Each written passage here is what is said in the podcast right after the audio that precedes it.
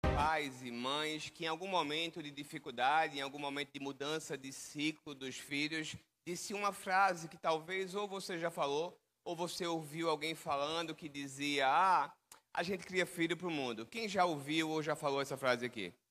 Amados, saiba que essa é uma mentira do inimigo. Os filhos são um presente do Senhor, uma herança que Ele nos dá. E a gente tem que criar filhos para fazer a diferença no mundo e não para o mundo. Mas durante muito tempo o inimigo foi enganando essa geração e muitos pais, mesmo estando dentro da igreja, perderam os filhos para o mundo. Isso é muito mais sério do que a gente conversa. Isso é muito mais assustador do que a gente imagina. E muitas vezes, sem perceber, a gente termina perdendo o nosso bem mais precioso, o grande legado que a gente deixar aqui na vida. Saiba que de tudo que a gente faz, no nosso ministério, de todos esses livros, de todos é, os vídeos, as aulas, as ministrações aqui fora, nada é mais importante do que aquele menino ali poder crescer nos caminhos do Senhor e poder amar Jesus mais do que eu amo. Essa é a parte mais importante. Esse é o legado que a gente tem que construir. Então eu e você devemos nos preocupar com isso. E muitas vezes você diz: "Ah, mas eu não, eu quero ter meus filhos saudáveis, eu quero ter meus filhos crescendo no caminho do Senhor". Quem tem filhos aqui? Quem tem filhos e gostaria que seus filhos pudessem crescer nos caminhos do Senhor e pudessem fazer a diferença na sua geração? Quem gostaria? Você vai ver que onde eu vou, independente se é aqui no Brasil, fora do Brasil, norte, nordeste, as pessoas sempre levantam a mão. E aí depois eu faço uma pergunta que é a seguinte: quem aqui esse ano leu um livro sobre criação de filhos? E aí você vai ver que as pessoas querem um resultado de algo que elas não se preparam para aquilo. E a gente se prepara para a faculdade, para a faculdade da gente, para o nosso trabalho, para um concurso público, para cuidar do nosso negócio, uma série de atividades que dão a gente uma condição financeira, a gente se prepara. Mas a atividade que é a mais desafiadora e que é a mais recompensadora da vida é aquela que a gente menos se dedica. Ninguém aqui fez faculdade para saber como cria filhos. Alguém fez, sim ou não? E você sabe que é a parte mais difícil. Então, amados, Deus tem colocado no nosso coração é, a mensagem para que a gente possa estimular os casais a mudarem um hábito, né? os pais, as mães, que é aquele hábito de passar menos tempo nisso daqui, que normalmente não muda a sua vida, e mais tempo nisso daqui, que pode mudar o destino profético dos teus filhos. Vocês estão sendo privilegiados junto com a gente, diante do pessoal do Rio Mar, da Liga para a Leitura, vocês vão ter o livro aqui no final para que vocês possam ser abençoados e também abençoar o nosso ministério através desse livro. Mas eu não quero que você compre o livro somente para você dizer que comprou porque você veio no evento. Eu quero que, até porque 100% dos recursos, eu já falei você, eu doei, para que você não me julgue que eu estou falando porque eu quero vender o livro. É, mas principalmente para que você possa desejar no seu coração, enquanto administra aqui, que você possa fazer uma oração perguntando, Deus, quem é aquela pessoa que eu sempre queria que estivesse na igreja? Quem é aquele meu parente? Quem é aquela pessoa do meu trabalho que tem filhos que estão perdidos ou que podem se perder e que talvez com essa ferramenta mude o destino profético de toda uma geração. Durante a ministração, ora a Deus, pede para que Ele te revele. Talvez Deus trouxe aqui hoje para que você possa, com essa ferramenta, mudar o destino de uma pessoa que talvez nunca pise nessa igreja, mas que os filhos, netos e bisnetos dela mudem de caminho, porque ela aprendeu como é que deve criar os filhos.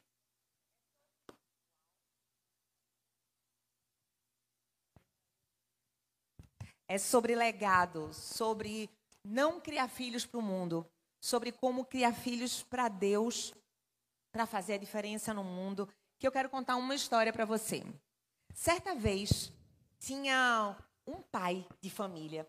Ele chegou em casa e falou assim: Crianças, vão para o circo comigo, com o papai? As crianças ficaram muito animadas, muito felizes, vamos embora. Chegou no circo, o pai e os seus dois filhos, e aí ele foi para a bilheteria. Quando ele chegou na bilheteria, ele perguntou, por favor, qual o valor? E o rapaz falou assim, ó, ah, veja, adulto é 50 reais. Crianças de 7 a 14 anos custa 30 reais. E crianças de 0 a 6 anos é gratuito. Qual a idade dos seus filhos? E o pai virou e falou assim: Ah, esse meu pequenininho tem 3 e esse maiorzinho aqui tem 7.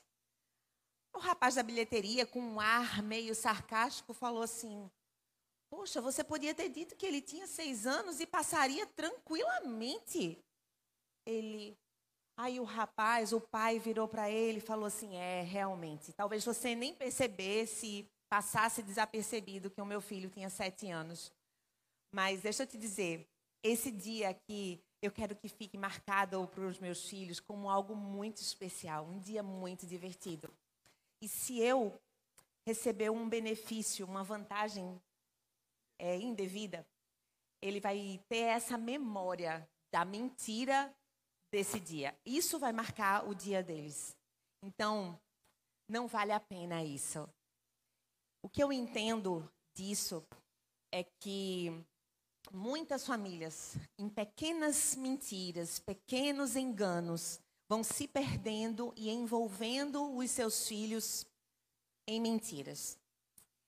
Isso vai trazendo, comprometendo o legado. Com certeza, esses filhos olha, olham para o pai hoje e podem dizer assim: nada corrompe meu pai. E isso eles vão levar para toda uma geração esse exemplo desse pai. É sobre construir um legado familiar que a gente vai conversar com você aqui nessa noite. E para isso, eu quero que você abra sua Bíblia em 2 Reis, capítulo 20, o versículo 1 ao 6. 2 Reis 20, de 1 a 6. Vai aparecer aqui no telão também, é baseado nessa porção da Escritura, que a gente vai trazer alguns princípios, alguns ensinos, para que eu e você possam, possamos deixar um legado familiar. Segunda Reis 20, de 1 a 6. Amém? Naquele tempo, Ezequias, ele ficou doente e quase morreu. O profeta Isaías, filho de Amós, foi visitá-lo e lhe disse: Assim diz o Senhor: põe em ordem a sua casa, pois você vai morrer e não se recuperará. Ezequias virou o rosto para a parede e orou ao Senhor: Lembra-te, Senhor, como eu tenho te servido com fidelidade, com devoção sincera. Eu tenho feito o que tu aprovas. E Ezequias, ele chorou amargamente.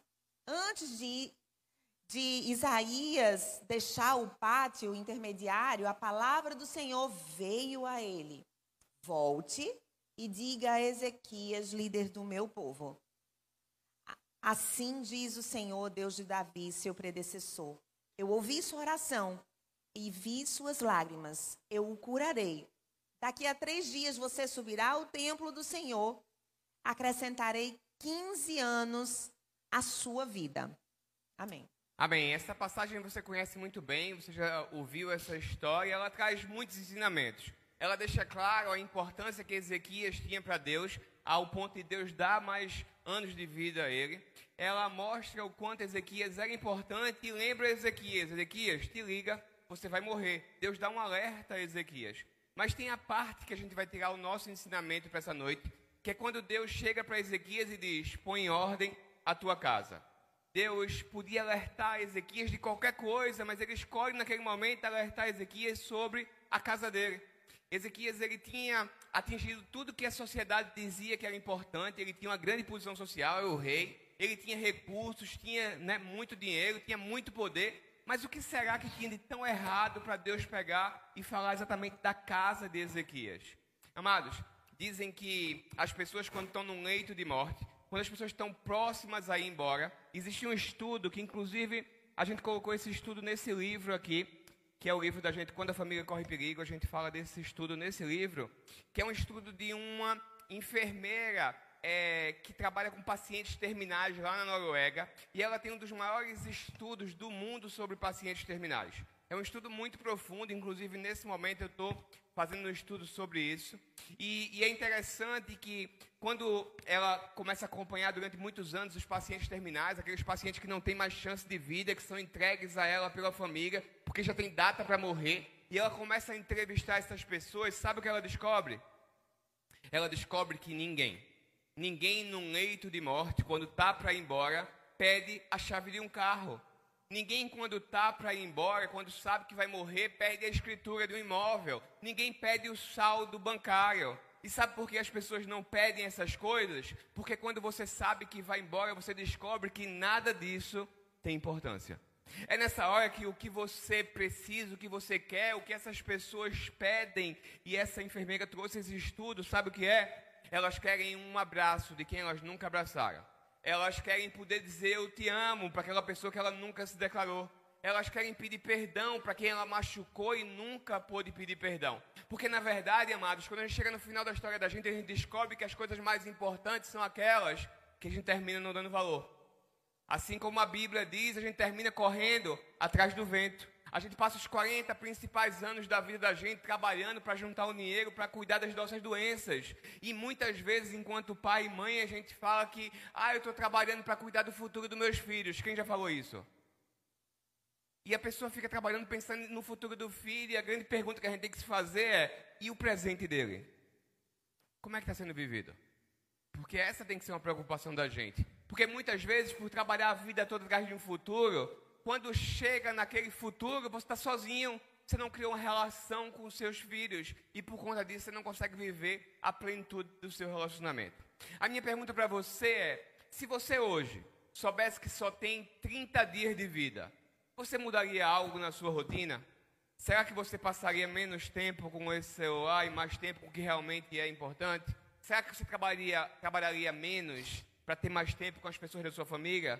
Que é que você mudaria se tivesse só 30 dias de vida? Essa pergunta dá um nervoso quando a gente pensa 30 dias de vida, o que que eu faria? Mas deixa eu fazer uma outra pergunta mais importante para você. O que que você vai deixar de legado para a próxima geração, para a sua família? Porque nós precisamos deixar algo de valor para a nossa família, algo que não tem preço para a nossa casa e para a futura geração. Por isso que hoje a gente vai falar aqui sobre legado, a gente vai construir junto essa, essa mentalidade e esse entendimento sobre a próxima, a futura geração. Mas para isso eu queria primeiro orar junto com vocês. Vamos orar? Senhor Deus, Paizinho amado e querido, obrigada por esse tempo. Que o nosso coração, Senhor, seja terreno fértil, Senhor, para a tua palavra. Que teus frutos possam brotar na nossa vida de forma prática, para que nós possamos, enquanto é, adolescentes, jovens, pais, mães, filhos, netos e avós, mas que todos nós possamos fazer a diferença construindo um legado para as próximas gerações, Pazinho. Eu te peço e te agradeço em nome de Jesus. Amém. Amados, essa construção de um legado é uma construção que ela pode sim ser um legado na vida dos meus filhos biológicos, mas também pode ser um legado que eu vou deixar na vida dos meus filhos espirituais, que são aquelas pessoas que eu discipulo, que caminham comigo no meu grupo familiar. Seja inclusive um legado que eu posso deixar na vida do meu pai, da minha mãe, das pessoas que convivem comigo, a partir do exemplo que eu estou vivendo. Então, independente da situação que você se coloca aqui hoje, você tem que se preparar para que você possa transbordar o de Deus na vida das pessoas. E para isso a gente vai trazer alguns ensinamentos baseados nessa história de Ezequias. O primeiro deles é a gente entender que para que eu possa construir um legado, tudo começa em mim. Então assim, ó, eu começo por mim. Vai aparecer aqui na tela, a gente vai ler junto, ok? Só para a gente fixar o aprendizado. Um, dois, três e eu começo por mim. Gente, vê só, a gente vai ler todo mundo junto, tá? Porque eu creio que apoio na unidade, sim ou não? Existe uma guerra do céu e do inferno, sim ou não? Nós somos do céu. Gente, nós somos do céu. Se conecta, toma tua propriedade. Tem muita gente que perdeu a identidade. Não acredita que é do céu. Não acredita que é filho de Jesus. Filha de Deus, irmã de Jesus, que faz parte do DNA celestial. E por isso muitas vezes não acontecem os milagres na sua casa. Então, quando o, o mundo espiritual é dinâmico, então quando tiver, pega. Então, assim, você é do céu, amém. Sou sim, assim seja. Eu recebo isso porque eu sou do céu. Muita gente chega em casa e fala: Ah, que inferno! Gente, ela está amaldiçoando a vida dela, a casa dela. Aqui em casa é um inferno. Já ouviu o pastor falar isso? Está repreendido em nome de Jesus. A sua casa tem que ser um pedaço do céu e você tem que profetizar isso, mesmo que em algum momento passe por tribulação. Então, aqui nesse ambiente, você recebe as suas promessas. Amém? Então, vê só. É, Ezequias, ele começou o reinado dele seguindo o que agradava a Deus. Ele destruiu aqueles lugares pagãos de adoração. Ele fez uma série de reformas religiosas lá em Judá, coisas que foram importantes. Ele acabou com a idolatria, tirou locais de adoração, criou novos locais para poder ter louvor para Deus. Então, sim, ele fez algo muito importante. E se eu e você queremos deixar um legado, tudo tem que começar por nós. A gente tem que começar a se abastecer. A gente precisa investir na nossa intimidade com Deus. Porque ninguém vai seguir quem ainda não foi. Então, só, alguém só vai me seguir, seja discipulando alguém, seja no meu grupo familiar, seja na minha casa, se eu tiver ido. Sabe o avião? Quando as máscaras de oxigênio caem, a aeromoça diz que você coloca primeiro em você. E por que ela diz que você colocar primeiro em você? Porque se você não estiver bem, não tem como você ajudar o outro. E assim também é na questão da espiritualidade. Se eu não estou respirando, se eu não estou cheio, não tem como eu fazer com que o outro esteja. Então, amados, a gente tem que ter muito cuidado no exemplo que a gente dá na nossa casa. Em muitas situações, o irmão, a irmã na igreja é uma bênção, aleluia, amém, glória a Deus, um abraço e tal. E dentro de casa é rude, é ignorante, é bruto. E por conta disso, talvez não atraia as pessoas de casa para dentro da igreja. Eu lembro de uma história de um, um, pai, ele tinha dois filhos, um menino e uma menina. E ele chegou em casa uma certa tarde, e o menino estava brigando com a menina, gritando, xingando. Era uma série de ofensas. Ele ficou meio assustado e quando ele chegou e falou: Filho, filho, o que é está acontecendo? E o menino olhou para ele e fez: Nada, não, pai, a gente está brincando de pai e mãe. Muitas vezes, amados, é esse exemplo que os filhos estão vendo. E é esse exemplo que eles vão seguir, baseado no legado que a gente está tá deixando. E a minha pergunta para você é: qual é o exemplo que você está deixando? Porque se seu filho não vê você lendo a Bíblia, dificilmente ele vai ler a Bíblia. Se ele não vê você orando, dificilmente ele vai orar. Então, essa é uma busca que você tem que fazer a partir do exemplo para que isso possa derramar na vida dos seus filhos. Para construir um legado, segundo princípio, eu cuido da minha casa. Vamos repetir junto comigo? Eu cuido da minha casa. Lá em 2 Reis 20, 11 fala assim, ó, põe em ordem a tua casa, porque morrerás e não viverás. Você já deve ter ouvido muito bem, inúmeras vezes, que o seu primeiro ministério é a sua casa, é o seu lar. Isso é redundante a gente falar, mas isso é muito importante reforçar, porque nada adianta você ganhar um mundo e perder a sua casa. Primeiro, a nossa casa. Amados, a família, ela foi estabelecida antes da igreja. Primeiro foi a família. E o meu dever, antes de qualquer coisa, é com a minha família, é com a sua família. Eu não posso negligenciar a minha casa. Isso foi o que Ezequias fez. Tudo precisa começar na nossa casa. É do que tem muito na nossa casa que a gente vai transbordar fora da nossa casa. Só do que tem muito é que eu deposito no outro. Pensem nisso, porque a gente precisa também envolver tanto os nossos filhos em meio ao nosso ministério, ao que a gente faz, ao nosso servir na igreja, para que eles sintam o brilho, o desejo de servir a Jesus junto com você. O que, que a gente tem feito para atrair os nossos filhos? Será que a gente tem deixado os nossos filhos se sentir como concorrentes da igreja? Ah, eu não vou para a igreja não, que é chato. Minha mãe passa mais tempo lá, meu pai passa mais tempo lá do que cuida de mim, de mim, dos meus irmãos. Como a gente está colocando o ministério e a igreja na vida da nossa família? Eles, a gente precisa envolver os nossos filhos na, na igreja. Há uma, uma vez alguém falou uma frase e eu tomei para mim, tomei posse. Como Dario falou, ah, é benção, eu vou tomar posse. Eu tomei posse dessa frase que fala assim, ó. Eu não quero ser como Davi, que ganhou o mundo e perdeu a família. Mas eu também não quero ser como Noé, que ganhou sua família e perdeu o mundo. Eu quero, com a minha família, ganhar o mundo para Jesus. Eu decidi que é com a minha família. E isso muda tudo. Absolutamente tudo.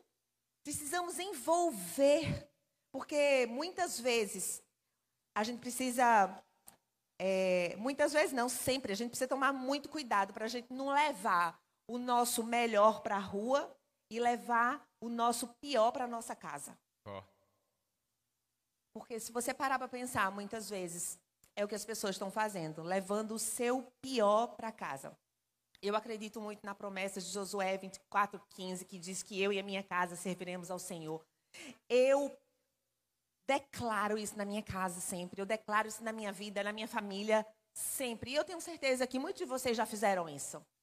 Mas eu queria de novo, e de novo, e de novo, que nós pudéssemos levantar agora da nossa cadeira e declarar mais uma vez. Se você já declarou isso, massa, vamos declarar de novo. Vamos levantar?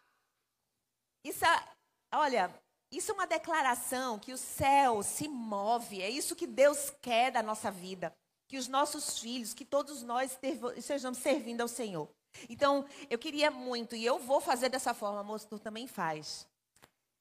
E a gente vai declarar para os céus ouvir que eu e a minha casa serviremos ao Senhor. Agora só faz se for do seu coração.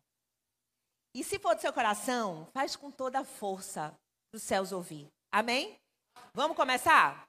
Um, dois, três. Eu e a minha casa serviremos ao Senhor. Amém. Podem sentar. Então não podemos esquecer que nós precisamos cuidar da nossa casa. Um terceiro princípio que a gente pode aprender com essa história de Ezequias, que eu quero trazer para vocês aqui, é que eu treino e discipulo os meus. Vamos ler junto comigo? Um, dois, três e. Eu, eu treino e discipulo os meus. A igreja de Atos, que nos inspira, ela já tinha o hábito de mulheres e filhos se ajoelharem, orarem em Atos 21, a parte 5, diz o seguinte: Todos os discípulos, com suas mulheres e filhos, nos acompanharam até fora da cidade. E ali na praia nos ajoelhamos e oramos. Aquilo era um hábito. Era comum para os filhos estarem orando junto com os pais, estarem vivendo naquele momento. Então a espiritualidade fazia parte daquela comunidade. E assim também tem que ser na vida da gente. A gente tem que fazer com que seja comum para os nossos filhos viverem o ministério você vai ver que ali tem a Love Story. E, e, e desde pequenininho, Dylan, que está ali com vocês, que vocês estão acompanhando aqui, ele com 7, 8 anos ficava de cueca arrumando essas malas, preparando os livros para poder levar onde a gente ia. E eu sempre falei para eles, filho, papai e você não sabe quem são as pessoas que vão receber esses livros, mas Deus, Deus já sabe. Deus ele não precisa nem de mim nem de você para que esse livro chegue àquelas pessoas, para que essa mensagem possa transformar a família daquelas pessoas. Mas Deus, Deus deu o privilégio da gente servir a Ele hoje aqui. Para que ele aprenda desde cedo que servir ao Senhor é um privilégio. É algo que a gente tem que buscar dentro da nossa vida como a nossa principal missão de viver, até porque se a gente é cristão, a gente tem que servir. Se a gente for seguir um pouco mais em Atos, a gente vai ver a história de Felipe, que era um grande evangelista, mas que também cuidava da sua casa. Em Atos 21, 8 e 9 diz o seguinte: Partindo no dia seguinte, chegamos a Cesareia e ficamos na casa de Felipe, o evangelista, um dos sete. Ele tinha quatro filhas que profetizavam. Então os filhos já profetizavam, já estavam no caminho. Então a gente tem que ser ativador dos dons dos nossos filhos. A gente tem que desenvolver eles para que eles possam desempenhar o melhor que eles podem desempenhar dentro do reino de Deus. Eu quero que a minha casa seja um centro de treinamento. Esse lugar aqui, ele é um centro de treinamento do Senhor para que vocês façam diferença aí fora, sim ou não? Sim. É aqui onde vocês vêm se equipar, vêm se preparar. A liderança de vocês está o tempo todo pensando, está buscando lá fora ideias, novidades para que possa é encorpar cada vez mais vocês para que vocês vençam essa batalha lá fora. Inclusive, eu vou dizer uma coisa para vocês. A gente faz isso daqui em vários lugares do Brasil, mas vocês são uma igreja que tem uma liderança altamente diferenciada. Eu pego o Brasil todo, vou quando eu menos espero, encontro os pastores de vocês. Estão lá, ó, sentados, aprendendo, recebendo para derramar na vida de vocês. É então vocês estão de parabéns pela liderança que vocês têm. Uma salva de palmas aí. Família que tem pai e mãe top é bom, né? É, é bom ter paiinho, né? É, eu sei disso. Os meninos aí vivem se aproveitando de mim. Se aproveita deles também, tá? Vai pra casa deles jantar se você não me seguir no Instagram. Então, amados, aquele ensinar no caminho os filhos de Provérbio 22, 6 é no caminho. É você caminhando junto com eles. E esse caminho tem a ver com treinamento, tem a ver com discipulado, tem a ver com processo, tem a ver com princípios. E a gente sabe que não é fácil. Mas sabe um maratonista? Ele nunca vai ganhar uma maratona deitado no sofá assistindo Netflix. Ele vai precisar treinar, se dedicar, acordar cedo. E assim também é a missão de quem é pai e mãe. Vai precisar o tempo todo estar tá treinando, se dedicando, se esforçando, suando, porque a gente sabe que não é fácil. Mas o que a gente não pode de jeito nenhum é ser omisso. De jeito nenhum. A gente tem que prepará-los para fazer diferença no mundo. E todo treinamento, ele vai gerar um desconforto. Todo treinamento vai gerar um incômodo. E eu quero que você possa colocar amor nas minhas palavras, mas eu quero ensinar algo que me ajudou muito na minha vida e que é muito importante na relação pai e filho. Eu lembro que uma certa vez, Dylan, que está aqui, ele uma certa vez queria fazer alguma coisa e eu disse que não deixava ele fazer. E ele olhou para mim e falou: Mas pai, pai, o senhor não é meu amigo? E se o senhor é meu amigo, o que o senhor não quer deixar fazer? Eu vou ficar triste o senhor não é meu amigo. E eu falei para ele: Filho, é, papai, ele sempre vai ser seu amigo, mas ele nunca vai deixar de ser seu pai. E se tiver que escolher entre ser pai e ser amigo, eu vou ser seu pai. Porque amigos você tem muitos e pai você vai ter só um. Então, amados, se algum dia você tiver que escolher, escolha ser o pai dos seus filhos ou a mãe dos seus filhos. E não aquele amiguinho que faz o que eles querem. Porque tá cheio de menino aí no meio da rua, nas drogas, perdidos no, no mundo do crime, porque estavam com pais omissos, que foram deixando tudo que eles queriam. Amiguinho faz tudo que o filho quer. Pai e mãe faz o que os filhos precisam. E é isso que a gente precisa fazer. É isso que a gente tem que construir no dia a dia, no treinamento da gente com nossos filhos. A gente sabe que não é fácil, mas precisa ser feito. É assim que a gente vai deixar um legado. A gente tem que ter muito cuidado, porque se a gente não criar os filhos da gente, a gente vai terminar não podendo mimar os nossos netos. Então é muito importante que a gente faça isso. Se você parar e perceber a história de Ezequias, você vai ver que provavelmente ele não teve esse tempo de treinamento, ele não teve esse tempo de mentoreio com os filhos, e talvez por isso Ezequias deixou um dos piores legados da história da Bíblia. Para construir um legado, vem o nosso quarto princípio. Eu abençoo as próximas gerações. Vamos repetir junto comigo? Eu abençoo as próximas gerações. Lá em Joel 2:28 fala assim, ó: E acontecerá depois que derramarei o meu espírito sobre toda a carne. Vossos filhos e vossas filhas profetizarão, vossos velhos sonharão e vossos jovens terão visões. Sabe o que Deus está querendo dizer com isso? Eu quero todo mundo. Eu quero pai, mãe, filho, avô, avó, jovem, velho. Eu quero todo mundo servindo a mim, servindo a Senhor e sendo adorador. Todo mundo, Ele quer todo mundo. Então, se você em algum momento se excluiu disso, Ele está te querendo. Ele está te chamando, filho, vem. Eu quero você aqui, fazendo parte dessa família. Então, eu quero dizer uma coisa para você. É, nós precisamos ter a visão, ter a perspectiva de Deus para a nossa vida. E essa é a perspectiva dele para nós. Então você precisa receber, se apossar disso. Porque se você entrou por aquela porta e você não acreditava que a sua família tinha jeito, Deixa eu te dizer, isso era o inimigo colocando coisa na sua cabeça, querendo tomar sua família de você, que é o seu bem mais precioso. Não permita. Tome posse dela, essa família é minha e ela é do Senhor. Não permita. O projeto de Deus é você e a sua casa. E isso é algo que você precisa cravar no seu coração. Se por acaso você vai dizer assim, Márcia, você não sabe eu estou com o meu filho, meu filho está perdido. Deixa eu te dizer, ele não está perdido. Ele, ele pode até estar tá afastado, mas perdido ele não está, não. Porque Deus, ele não esquece da promessa dele. Ele não esquece de um filho sequer. E ele vai resgatar. O que, é que nós vamos fazer para fazer a diferença e ser usado por Deus para trazê-lo de volta? Isso é algo que nós precisamos pensar. O que, que falta? Que atitude nos falta para que a gente possa ser bênção e ser abençoador para a próxima geração? E por não ter cuidado da sua casa, Ezequias, ele deixou um filho. O nome dele é Manassés. Ele se tornou, na verdade, o rei mais cruel daquele tempo. Olha só que forte. Ezequias era um homem de Deus. E o filho, um homem cruel. Deus deu mais 15 anos para Ezequias tomar conta da sua casa. E ele negligenciou essa ordem do Senhor. E você, gente? Quanto tempo mais de vida tem? Ezequias ganhou 15 anos de vida. A gente não sabe quanto tempo nós temos de vida, mas Chegou o tempo, é hoje, é agora. Você pode dizer assim: ah, mas Márcia, meu filho já tem 15, 16, 20, 30. Deus faz nova todas as coisas. Ele enterra teu passado.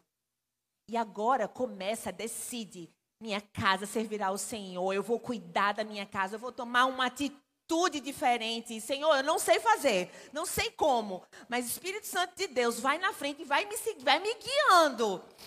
Mas a minha família toda vai estar aqui aos pés do Senhor. Amém? Pois é. Mas deixa eu te dizer uma coisa. Ezequias teve Manassés. E Manassés teve um filho chamado Amon, neto de Ezequias. O que, que você acha que aconteceu com Amon? Outro cruel.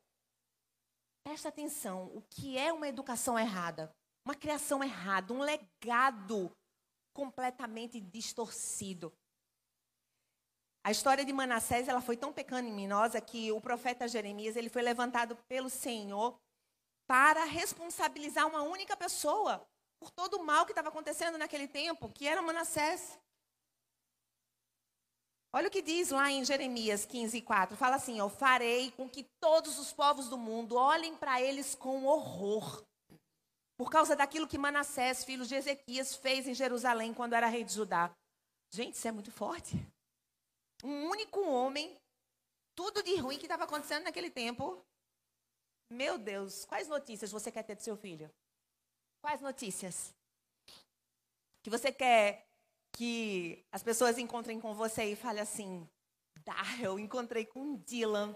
Meu Deus, que bênção! Louvando ao Senhor, parecia que era Deus ali, ó, os anjos ao redor. Eu fiquei impactado. É isso que você quer ouvir do seu filho? Ou você quer ouvir do seu filho? Ah, tadinha de Maria. A filha dela, ai, meu Deus, só dá trabalho para aquela mãe. Só você vendo, chega de manhã das festas. Coitada, aquela mulher é uma mulher de Deus. O que, que você quer ouvir do seu filho? Toma rédea da direção da sua casa e decida: vou tomar conta da minha casa. Vou pôr a ordem em casa. Porque muita gente acha que é só virar, ajoelhar e orar. Orar é muito importante, é fundamental, é primeiro. Mas depois que você orar, levante, arregace as mangas e vai fazer a sua parte. Porque Deus quer usar você para abençoar a próxima geração. Então, essa declaração que eu abençoo a próxima geração precisa vir dentro de você. Um quinto ensinamento que a gente pode tirar para construir esse legado é quando eu entendo que eu não posso errar nessa missão. Vamos ler junto comigo? Um, dois, três e eu entendo que eu não posso errar na missão. Segunda Crônicas 32, 25 diz o seguinte: Mas não correspondeu Ezequias aos benefícios, benefícios que lhes foram feitos, pois o seu coração se exaltou. Amados, quem aqui já recebeu um milagre? Quem já recebeu um milagre? Receber um milagre é sim uma bênção, todo mundo quer, mas ele não é apenas um privilégio, porque ele tem também uma responsabilidade para nós. E eu sinto que Ezequias não correspondeu aos benefícios que o Senhor lhe deu. Quando Deus pediu a Ezequias para colocar a casa em ordem, pare e pense. É, o que Deus estava querendo não era aqueles 15 anos em específico da vida de Ezequias. Deus, ele já estava pensando nas próximas gerações. Porque Deus é um Deus geracional e tudo que ele faz, ele está pensando nas próximas gerações. O problema é que a maior parte de nós não pensa na geração seguinte. A gente fica preocupado só com o nosso umbigo, só com a nossa vida, só com o nosso momento. E talvez por isso que a gente tenha cada vez mais gerações destruídas em relação às gerações é, anteriores. Ezequias era tão relaxado com a próxima geração que em 2 Reis, mais à frente, conta a história de que quando os mensageiros da Babilônia foram visitar o palácio, Ezequias mostra todos os tesouros, mostra tudo que tinha dentro do palácio, e ele recebe depois uma mensagem do profeta Isaías que chega para ele e diz: Vai chegar um tempo onde tudo que tem nesse palácio vai ser levado pelo povo da Babilônia. Seus filhos serão feitos escravos, eunucos, tudo vai ser destruído aqui. E ele diz: Mas vai ser depois que você for embora, depois que você morrer. E Ezequias olha e diz: Poxa, depois que eu morrer, que massa, que notícia boa. É tipo assim: www.cadaumcomseusproblemas.com.br. se os filhos dele iam ser feitos eunucos, que naquela época era castrar, não podia ter mais filhos, se a geração dele ia parar, se isso era depois dele, pouco importa, porque Ezequias não estava preocupado com as próximas gerações. E você? Será que está preocupado com o legado que você vai deixar? O que você está construindo? Você deve conhecer alguém que foi criticado, talvez por você mesmo, que priorizou muito trabalho, dinheiro, tudo e esqueceu da família. Mas muitas vezes, amados, a gente prioriza a igreja, prioriza um monte de coisa e esquece do direcionamento dos filhos da gente. Se a gente quer deixar discípulos, os primeiros tem que ser os da nossa família. E não importa a gente ter filhos brilhantes, o que a gente precisa é ter filhos salvos. Essa é a missão que a gente tem. Eu não contei para vocês quando eu apresentei a minha família, mas Deus ele é muito bom com o que ele faz com a gente, a bondade dele nos persegue. E a gente veio escrevendo esse livro desde 2018, na verdade, quando a gente começou a escrever esse livro. Mas no ano passado a editora pediu para a gente para lançar esse livro agora em 2023. E quando foi em dezembro de 2022, foi quando a gente mandou esse livro para a editora para poder ser, começar a fazer a capa, a diagramação, imprimir o livro. E foi muito interessante porque esse livro fala sobre um legado familiar, sobre as próximas gerações de uma bênção que dura até mil gerações. E a minha filha mais velha, a Amy, que você viu na foto, ela mora lá nos Estados Unidos. Ela casou, mora lá. E mais ou menos nessa época, eu descobri, sabe o quê? Isso mesmo. Que ela vai ter um filho e ser vovô. Tá na moda ser avô novo, você não imaginava não, né? Eu sou jovem, olha a minha calça. É calça de Dylan que eu peguei hoje. É, sou jovem. É a cara de velho não, né? Então, Aí eu descobri que ia ser avô e ver que lindo de Deus. Na mesma época que a gente entrega um, um livro para abençoar a próxima geração da sua vida, Deus entrega para a gente uma nova geração.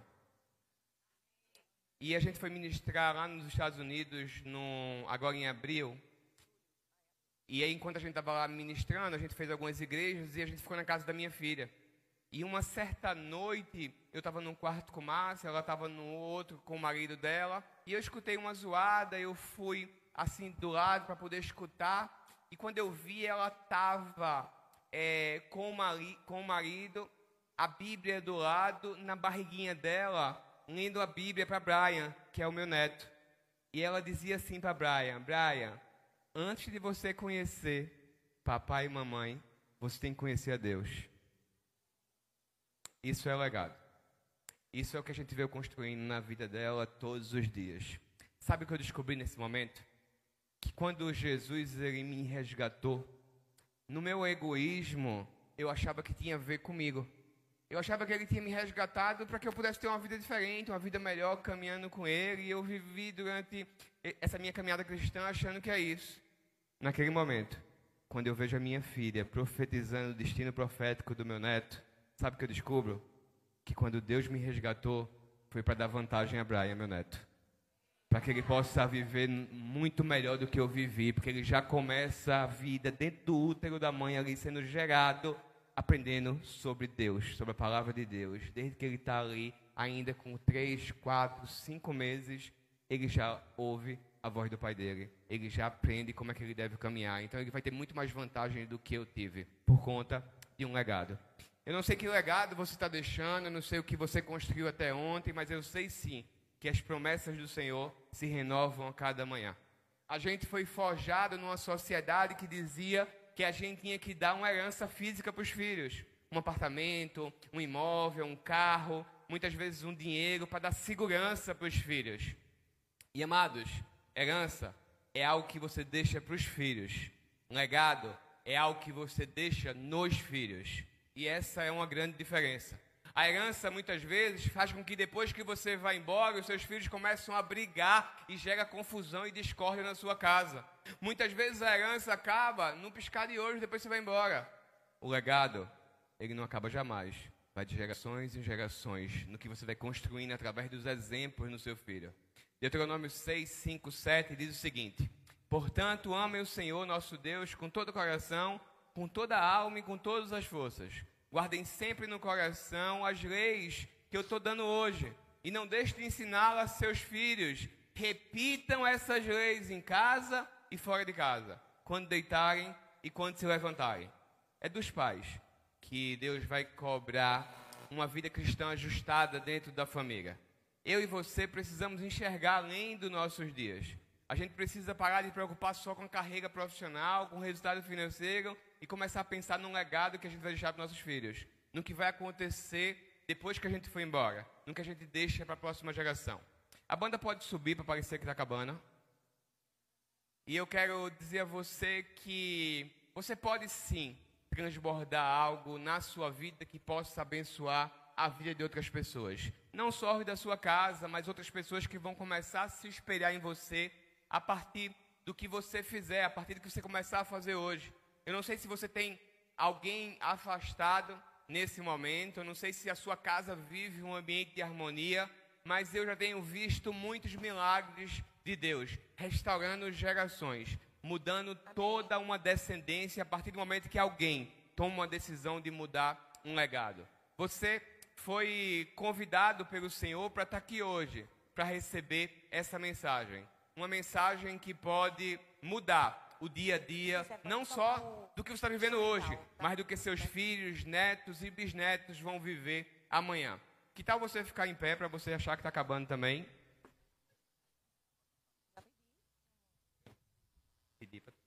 Salmo 127, 3, 4 diz o seguinte: Os filhos são herança do Senhor, uma recompensa que Ele dá. Como flechas na mão dos guerreiros são os filhos nascidos na juventude.